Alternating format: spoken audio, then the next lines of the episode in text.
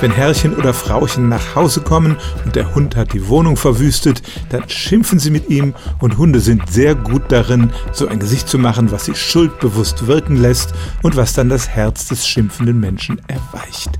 Aber zeigen sie damit wirklich Schuldbewusstsein, hat eine Hundeforscherin im Jahr 2009 gezeigt. In ihrem Experiment kamen die Hunde in einen Raum mit einem Leckerli.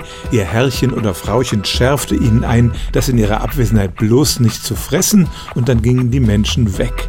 Manche Hunde verspeisten nun das Leckerli, andere nicht. Dann kamen die Menschen zurück und man sagte ihnen, ob der Hund das getan hätte oder nicht.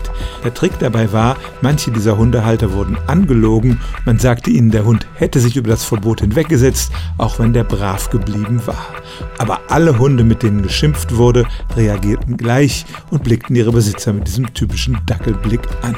Und daraus schließt man, sie reagierten ausschließlich auf das Verhalten ihres Besitzers, unabhängig davon, ob sie sich wirklich schuldig fühlten oder nicht, wobei man sowieso nicht weiß, wie schuldig Hunde sich fühlen können für ein Ereignis, was schon einige Zeit zurückliegt. Also der Hund versucht mit diesem Verhalten seinen Besitzer zu beschwichtigen, ganz unabhängig davon, ob er wirklich etwas ausgefressen hat oder nicht. Stellen auch Sie Ihre alltäglichste Frage unter stimmtz.radio1.de.